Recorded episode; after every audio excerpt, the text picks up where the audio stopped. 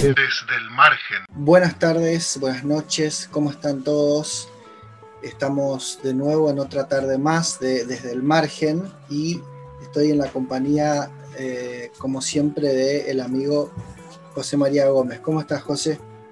Hola Gonzalo, eh, ¿cómo estás? Eh, un gusto, un placer reencontrarme contigo. Saludos a la audiencia querida de, FM Amistad. Y acá estamos disfrutando de, unos ricos mates en, una típica tarde zapalina. Este, temperatura muy agradable, como anticipándose ya el, otoño acá, que suele ingresar más, temprano que por el norte. Así que Saludos a, todos, muy buenas tardes y muy buenas noches. Bueno, no te olvides también de la audiencia de Spotify y YouTube, que seguramente vamos a... por supuesto, sí, sí, a toda la, audiencia que nos, nos sigue por, por, la web, un saludo también, abrazo desde acá, desde la Patagonia. Perfecto, bueno, eh, el programa anterior habíamos estado hablando del miedo, y eh, en este programa lo que, veníamos charlando con José María es de hacer un redondeo, un cierre de ese tema y ver con qué vamos a ir enganchando, que por supuesto ya lo tenemos preparado. ¿Qué, te parece, José? ¿Qué, hacemos? Me, me, parece una muy buena idea. Sí, para redondear el tema del miedo, eh, digamos algunas cuestiones que ya las dijimos, pero como para que queden claras, ¿no? Estamos hablando de, una emoción eh, eh, básica, fundamental en el humano. Habíamos establecido la diferencia entre lo que es el miedo como defensa eh, ante el peligro que, podemos sentir, como un mecanismo que nos permite preservarnos. en ese sentido, habíamos dicho que cuando la integridad personal o la vida está en peligro, cuando se tiene eh, algún susto ante un estímulo imprevisto, dimos algunos ejemplos allí. Entonces, eh, esto, eh, sea de manera individual o grupal, implica este, defendernos ante ese peligro para preservarnos. Pero otra cosa es, el, ese sería el, miedo este, saludable, defensivo, fundamental, gracias a, lo, cual podemos sobrevivir. Necesario. Pero después está el miedo disfuncional, necesario, sí. Necesario e ineludible. Eh, pero después está el miedo disfuncional, que ya es cuando esta emoción se produce sin que esté en riesgo nuestra, nuestra integridad o nuestra vida eh, cuando no estamos en peligro real este, y tenemos el miedo igual y aparece con una magnitud desproporcionada, eh, como si estuviéramos por perder algo, como si nos estuviera por pasar algo y en realidad no hay nada en la realidad que esté por pasar. Eh, no sé, distintos miedos, miedo a enfermarse, miedo a morir, miedo a que te pase algo malo, este, recordemos también que podemos relacionar los temas, ¿no? porque ante este miedo disfuncional es que también se suele acudir a la superstición. Entonces ahí se configura una manera de, vivir, de operar, que se hace algo cerrado y no nos permite verdaderamente disfrutar de la vida como podríamos disfrutarla sin todo esto, ¿no?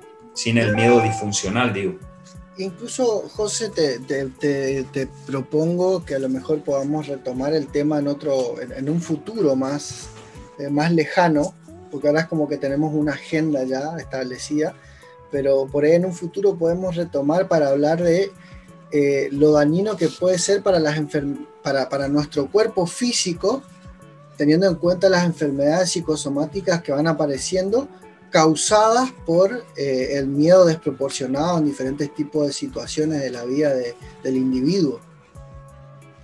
Eh, sí, por supuesto, eh, y además para relacionarlo con el contexto actual que venimos este, teniendo desde el año pasado con el primer decreto que nos llevó a la fase 1 y que fue configurando una realidad diferente, ¿no? Este, que es el contexto de, una pandemia que también eh, dispara muchos miedos disfuncionales. eh, porque la gente, muchas personas, aunque toman las medidas ante el peligro real del virus, desarrollan un miedo desproporcionado que ya se convierte en un sufrimiento y en una limitación de la vida social, por ejemplo, extrema. Eh, entonces, y además esto lleva a distintos trastornos, eh, como vos nombraste, eh, todos los trastornos que tienen que ver con lo psicosomático, que tiene mucho que ver, si no todo casi, con estos miedos disfuncionales que por supuesto como somos cuerpo, cuerpo subjetivo, esos miedos que tienen causas psicológicas, eh, digamos, se expresan a través de distintos síntomas eh, físicos. Entonces estaría muy interesante poder hacer un, programa que aborde puntualmente eso, ¿no? Exactamente. Pero bueno, eh, hoy vos me, me habías comentado que tenías preparado algo para ir cerrando el tema del miedo. Eh, sí, este, como nuestra mirada es filosófica y, también psicológica, pero este, las características pasan más por promover una, reflexión este, filosófica eh, que nos permita un pensamiento crítico. Em, vos ya has nombrado, y de hecho el, primer programa que hicimos juntos, que fue allá en, en Itaibate, en tu casa, eh, hablamos sobre, sobre Friedrich Nietzsche. Y él eh, tiene eh, un libro que yo recomiendo su lectura, que es Ecce Uomo. no sé si, si te acordás de dónde viene esa expresión en latín. Eh, no, me acuerdo que lo habíamos hablado, pero en este momento no me acuerdo de dónde viene. Bueno, como, como para poner en contexto este, a la audiencia también, y se pueden encargar este libro, lo pueden comprar, eh, eh, todos sabemos que se puede comprar por internet. Este, Ecce Uomo es un libro como autobiográfico que escribe Nietzsche y es la expresión en latín que dice eh, Poncio Pilatos cuando eh, presenta a, Jesús ante eh, el pueblo, principalmente ante la comunidad judía que pedía su muerte. Y él dice ecce uomo, que en latín significa he aquí el hombre. acá está el hombre. Él, Nietzsche, Nietzsche le pone este título a un libro suyo y en ese libro yo quería invitarte, eh, Gonzalo, y a la audiencia, compartirte algunos fragmentos y que los podamos, eh, digamos, eh, desglosar un poco, que los podamos debatir y ver cómo se relaciona esto con el miedo. Ya sabiendo que nos referimos a no dejarnos dominar o superar ese miedo que es eh, disfuncional. Fíjate que eh, muy poéticamente eh, dice Nietzsche en, uno de los pasajes de Ecce Uomo, nosotros, hijos del futuro, sonámbulos del día, los que aún vivimos, aún pensamos, aún tenemos que vivir, tenemos que pensar, tenemos que vivir, y vivir peligrosamente con voluntad de eternizar, tomando por asalto el cielo bajo la sombra tras el sol. ¿Qué te pareció, Gonzalo? ¿Qué le estará eh, pareciendo a la audiencia ese fragmento nietzscheano? Bueno, vamos a, ver qué nos dice la audiencia, vamos a ver si, si se comunican con nosotros al WhatsApp al 3781 405500. Por supuesto que los que estén escuchando desde una emisora tienen que tener en cuenta que esto es un programa grabado, pero que nos pueden, eh, pueden comunicarse a ese número o nos pueden dejar un comentario en YouTube o quizás en un futuro podamos tener también un, una, un medio de comunicación más directo como algún, tipo de grupo de, de, de Facebook o Instagram. Exactamente. Eh, muy, muy bueno, muy bueno. Nietzsche siempre tan, tan, tan provocador y tan misterioso. Fíjate que dice hijos del futuro. Sí, eso ya, a mí me llamó la atención eso, sonámbulos del día. Eh, sí, también fue lo que me quedó sonando porque me hubiese, yo me hubiese esperado que diga hijos del pasado y me sorprendió esa, esa expresión hijos del futuro y trato de, reflexionar de qué, quiso decir con eso, hijos del futuro. porque somos dependientes quizás. Eh, yo pienso que, en esta parte Nietzsche está mostrando eh, lo, propositivo eh, o lo, positivo, lo constructivo que es el pensamiento filosófico que se transforma en acción. Hijos del futuro yo lo tomo como que el futuro inspira, el futuro es el que te inspira, o si no, no tendríamos proyecto. Por ejemplo, nosotros, eh, ¿por qué estamos haciendo este programa ahora un domingo a la tarde? Porque no, algo nos inspira para hacerlo. Sí, claro, pero el programa sale mañana. Eh, nosotros estamos saludando a la audiencia para mañana.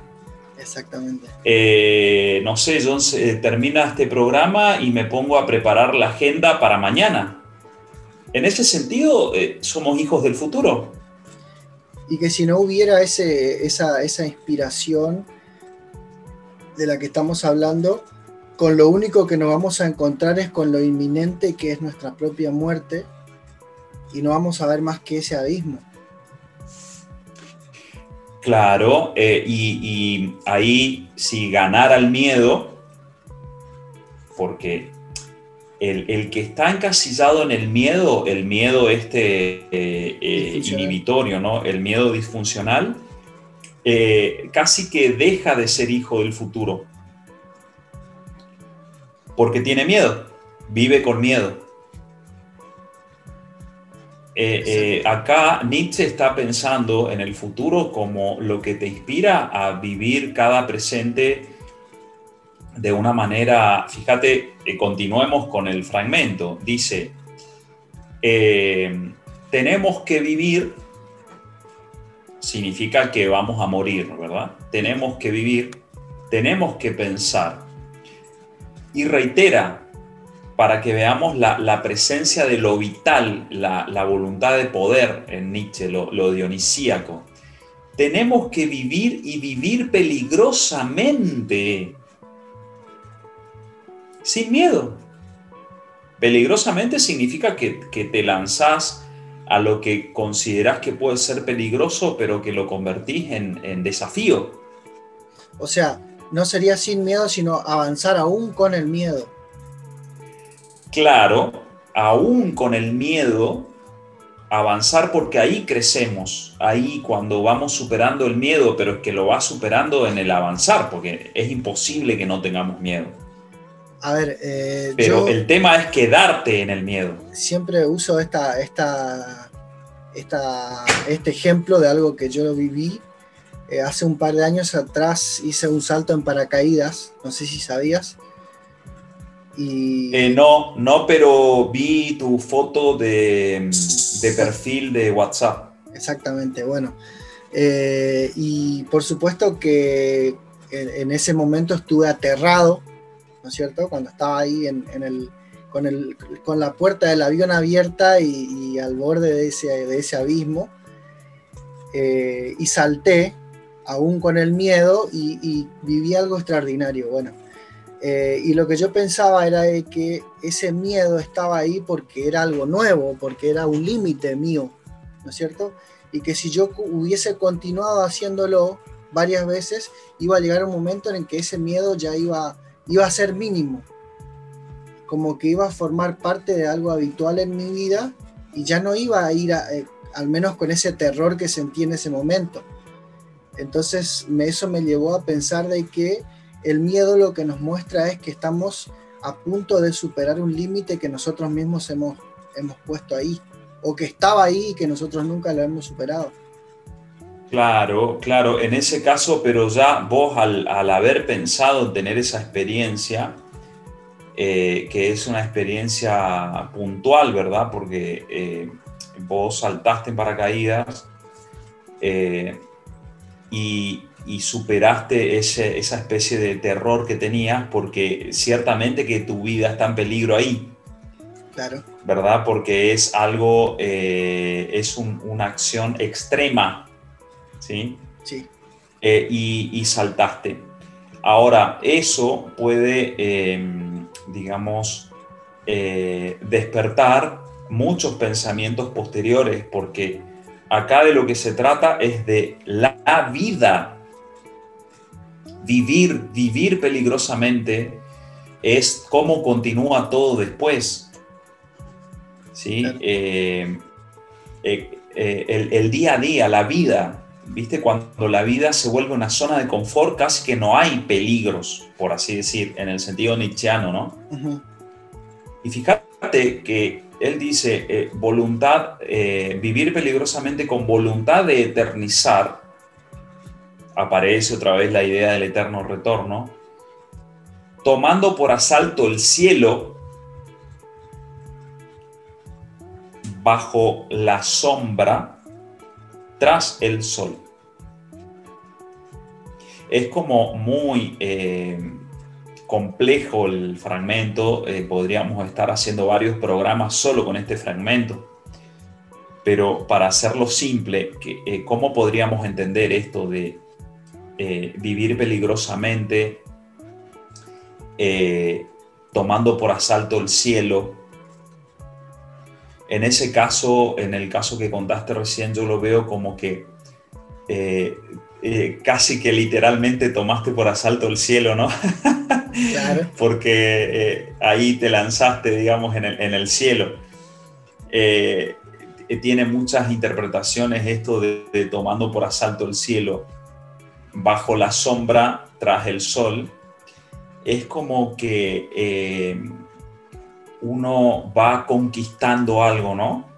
Va conquistando algo que tiene que ver con eso que nos, nos eh, ata internamente, que tiene que ver con este miedo, que a veces nos lleva a hacer una vida de confort, eh, evitando los peligros, digamos. Claro, o sea que vivir peligrosamente sería lo contrario a eso, a vivir evitando el peligro, ¿no es cierto? Eh, claro, eh, sería lo contrario a, vivir en la zona de confort. Exacto. O sea, eh, vivir peligrosamente no significa que tienen que saltar en paracaídas, sino que sería enfrentar eso no, no, para nada. enfrentar eso que ellos lo ven como peligroso, pero que en realidad lo único que está logrando es limitar su propia vida. Exactamente, porque, a ver, eh, vamos a tomar el ejemplo que diste del, paracaídas, pero eh, sin personalizarlo en voz en general. Sí. Una persona puede lanzarse en paracaídas o, alguna otra actividad así extrema y decir yo no tengo miedo y se lanza, ¿verdad? Pero por ejemplo tiene miedo de juntarse a tomar un café con alguien que está por empezar a conocer Hay gente que hace cosas muy extremas eh, eh, y, la, vida está en riesgo y dice, yo, yo hago esto, pero, no, pero le tiene miedo a una reunión social, le tiene miedo a una charla sobre los sentimientos con alguien. Y, entonces vivir peligrosamente es eso que eh, pienso yo, ¿no? Es mi, mi pensamiento eh, de lo que estamos leyendo ahora sobre Nietzsche, vivir peligrosamente eh, eh, lo veo como ir en el día a día abriéndote cada vez más, más y más, este, y, eso que considerabas peligro, que, que, lo atravieses, que pueden ser cosas muy simples. Hay gente que incluso tiene hasta miedo de saludar.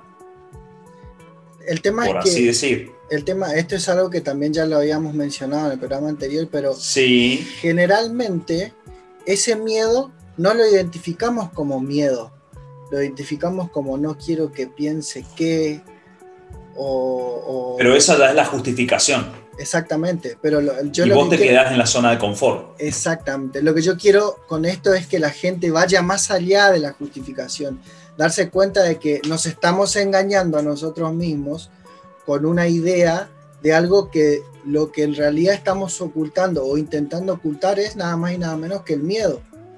Y que nos estamos limitando y nos estamos perdiendo de algo mucho más importante, interesante y divertido quizás en nuestra vida, que es vivir. Exactamente, sí, vivir, vivir que, implica toda esta, esta energía y esta fuerza de, de, eh, no existir solamente, sino vivir eh, eh, peligrosamente de nuevo. tiene que haber novedad. Tiene que haber novedad en esta, en esta vida así. Novedad que puede ser, mira vos, nunca toqué este tema con alguien, mira vos, yo no pensé que iba, no sé, a hacerme amigo de, cosas simples. Eh, voy y le doy un abrazo a alguien que quería darle un abrazo, aunque el otro, eh, no sé, se sorprenda, o aunque el otro incluso rechace el abrazo, vos, vos, lo quisiste dar y vas, eh, después ya queda, es problema del otro en todo caso. O algo tan simple como decir te quiero. Claro, sí, toda la expresión de, las emociones, de los sentimientos que, no, que nos, a veces nos impedimos, es por miedo. Totalmente. Em, José, ¿cómo podemos enlazar con el próximo tema que, era el tema de hoy y que ya va a tener que quedar como para el tema de la semana que viene? Porque eh, una vez escuché decir a alguien que los filósofos eh, cuando se ponen a hablar, inician haciendo una introducción y alguien les tiene que avisar de que ya terminó el momento de la introducción. y me parece que es lo que nos pasó. Nos pasó, nos pasó no, no vamos a poder casi entrar. A mí me sorprende cómo pasó el tiempo, que nos queda, nos queda poco, nos quedan como 10 minutos. Exactamente. Sí, y si estoy viendo bien. Eh, sí, eh, eh, suele pasar esto, pero, pero es buenísimo que pase. Lo que pasa es que estamos en el formato de, programa. yo quiero leer una, viste, esto, esto nos, le pasa al, nos pasa a los filósofos de que, de que siempre hay un poquito más, pero hay un párrafo más que quiero compartir de Eche Homo. Por favor. Y, después vamos un poco ya a, relacionar o a hacer la introducción a lo que es la falta de confianza, porque hoy era miedo, falta de confianza y, dejar ahí el enlace con este, la autoestima, que es el, tema que continúa. ¿Verdad? Es así, ¿no? Voy bien con nuestra agenda. Tal cual. Ok, este, eh, dice en un momento Nietzsche, tendremos que improvisar. Improvisar nuestro día. Escuchá, viste como, como se dice allá en el norte que me encanta. Escuchá. Improvisar nuestro día. Perder el suelo por alguna vez. Yo leo ahí zona de confort. Flotar, errar, estar locos, así como vos y lanzándote del avión. Debemos añadir a la virtud un grano de locura, nuestro asombro. Dos puntos, la dignidad de la locura.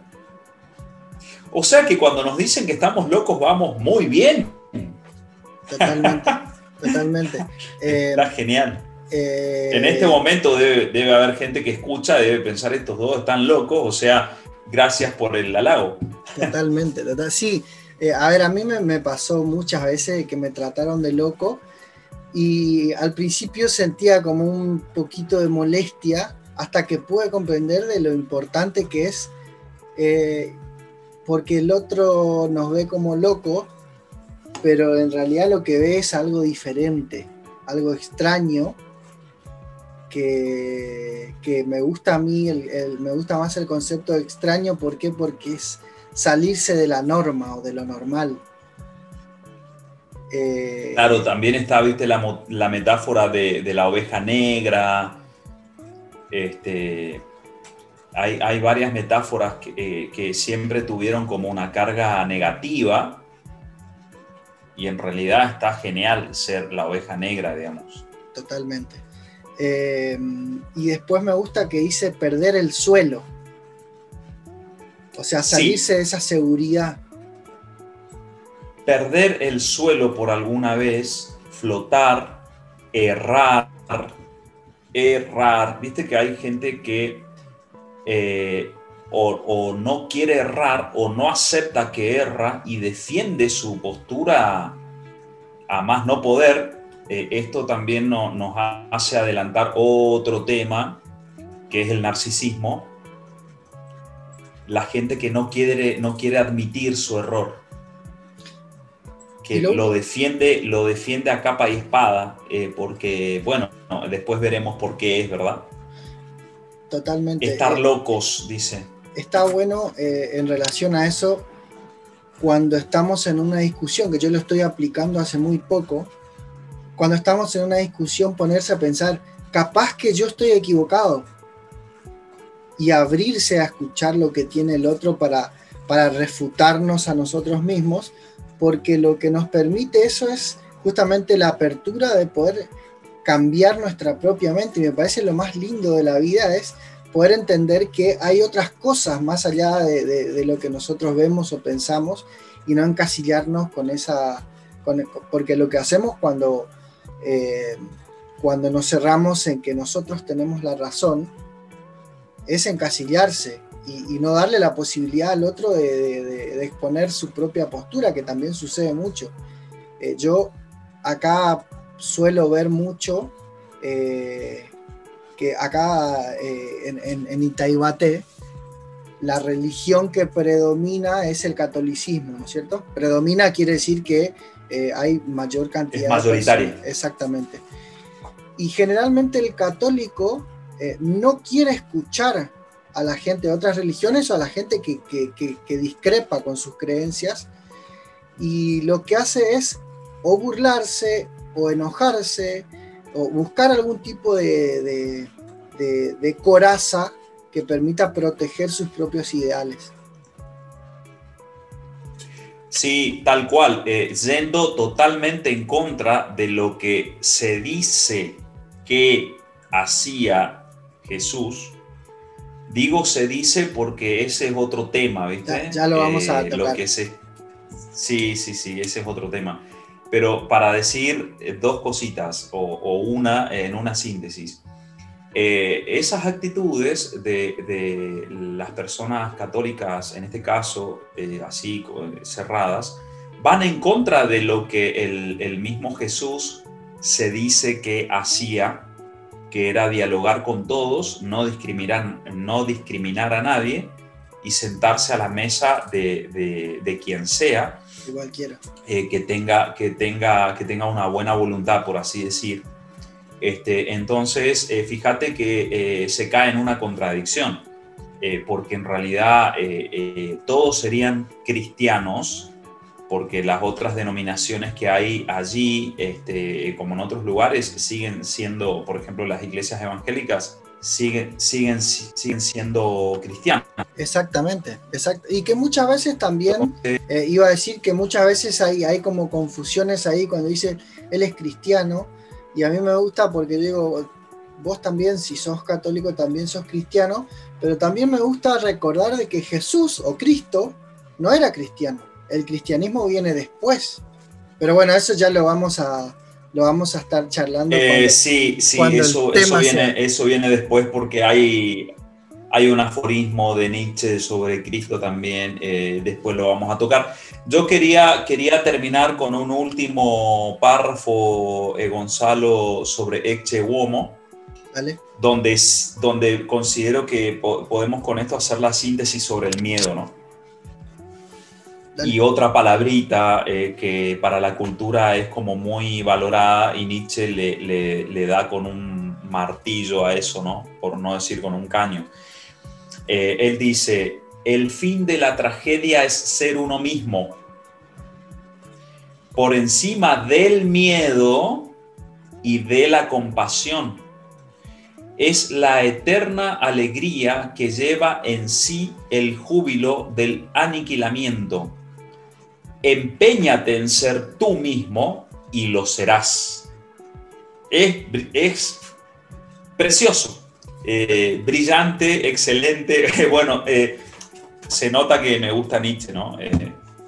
sí, bueno, este, pero es, increíble esa, síntesis. Me gusta porque tiene, tiene como una, una relación directa con el tema que estuvimos tocando hoy, que es empeñate en ser tú mismo significa vivir peligrosamente, o sea, es como una, es como una eh, reiteración de lo mismo, decirte lo mismo de otra manera, o sea, de, lo, de lo claro que Nietzsche quería dejarnos acerca de enfrentar nuestros propios miedos. Tal cual, eh, y ahí también eh, retomamos con el párrafo inicial, porque en esto de empeñate en ser tú mismo y lo serás, ahí se entiende la idea de hijos del futuro, sonámbulos del día. Exactamente. ¿Se ve eso? Sí, sí. Porque, porque sin un proyecto, ¿por qué te empeñarías? Y Vivís tu vida circularmente, haces más de lo mismo, listo, que tu proyecto va a ser qué? Hacer las compras que haces todos los días, comer, hacer algo más y dormir. Es decir, empeñate en ser tú mismo implica un proyecto. El proyecto es futuro. En ese sentido somos hijos del futuro. Y lo serás significa que solamente vas a ser si pones acción al proyecto, lo pones en acción. Y ponerlo en acción significaría ser sonámbulos del día, porque estás con tus sueños, con tu proyecto, como hijo del futuro, trabajando cada día para realizarlo y ahí te vas realizando a vos mismo hasta que te morís. Exacto, o sea, eh, a la gente que vive, así como dijiste vos con ese ejemplo, ¿no es cierto?, de comprando todos los días lo que necesitas, te levantás a la mañana, trabajás, volvés, te bañás y dormís para el otro día hacer lo mismo, es decirles, no vivas la vida como si fuera que no vas a morirte, porque va a llegar el día en que te vas a morir, no sabemos cuándo, no sabemos cuánto nos falta, cuánto nos queda, y vivimos esa vida como si fuera que no nos vamos a morir nunca en qué momento vamos a elegir vivir. Claro, claro. Sí, y para cerrar, eh, porque ya estamos en tiempo por lo que veo, Gonzalo, eh, esto plantea el tema que también va a ser otro, otro programa, tal vez uno o dos, que es eh, la procrastinación o la postergación. Exactamente. Este programa fue más, más filosófico que psicológico, eh, el de hoy, eh, con, ahí, con, el aporte nichano, pero el, postergar, eh, nosotros postergamos como si quisiera, como si, como si tuviéramos todo el tiempo del mundo, postergamos como si nos sobrara tiempo y en realidad no tenemos mucho tiempo para postergar tantas cosas. Este, eh, pero por supuesto que darte cuenta de eso implica que, te pones a pensar filosóficamente. Exactamente. El tiempo no eh, alcanza para nada. No, claro. Entonces, eh, después también podemos ahí incorporar la mirada de, este filósofo surcoreano que estás leyendo, que estoy leyendo yo también, que es Han, Byung-Chul Han, eh, acerca de, lo que es el tiempo y la, imperiosa necesidad de dejar de postergar, porque al postergar no, no somos nosotros mismos y nos convertimos en, en otra cosa, vaya uno a saber en qué, pero ahí seríamos como hijos del miedo y del confort y nuestra vida consistiría en eso. De nuevo Platón la vida de los prisioneros en el fondo de la caverna. Exactamente, seres temerosos. Sí. Así que bueno, José. Por eso eh, también tiene, eh, déjame decir esto para finalizar, porque fue justo una ocurrencia. Sí, sí. Y por eso es que, por eso es que tuvo y tiene éxito, entre comillas, la, la religión o las religiones, porque precisamente por ser seres temerosos, ¿verdad? Utilizar ese miedo como, palanca para, lograr... Eh, y sí, porque se te promete todo el bienestar, pero en otra vida. Exactamente. Exactamente. Que está basado también en el platonismo, pero vamos a cerrar ahí porque no es el tema de hoy y ya nos queda, no nos queda tiempo. Sí. Y, que seguramente lo vamos a hablar de este tema también, no es que no, no es que le tengamos miedo a ese tema, para nada. Así que. No, ya lo vamos a encarar. Ya lo vamos a encarar, seguro. Así que bueno, José, te mando un abrazo desde Corrientes, un abrazo a todos los oyentes de FM Amistad, de YouTube y de Spotify. Comuníquense, déjenos sus comentarios al WhatsApp 3781 405500 o en la caja de comentarios de, YouTube también. Bueno, fuerte abrazo para todos, saludos, que tengan una excelente semana, eh, así de manera este, nietzscheana, empeñándose cada quien en ser uno mismo, eh, aceptando los desafíos y generando instancias de, novedades y saboreando ese tiempo, ¿no? que es el tiempo de, nuestra vida. Así que un abrazo para todos y, y saludos desde acá, desde Zapala, en la Patagonia Argentina. Bueno, los dejamos entonces. Chau, chau.